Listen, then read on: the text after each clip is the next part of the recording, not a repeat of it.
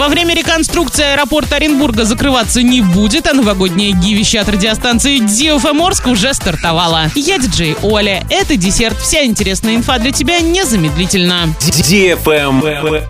News. Во время реконструкции аэропорт Оренбурга закрываться не будет. Строители планируют завершить ремонт уже осенью 2022 года, то есть через год и на год раньше указанного в контракте крайнего срока. Генеральный подрядчик приступил к выполнению строительно-монтажных работ. По условиям контракта строительство разделено на 7 этапов. Работа будет вестись в условиях действующего аэропорта.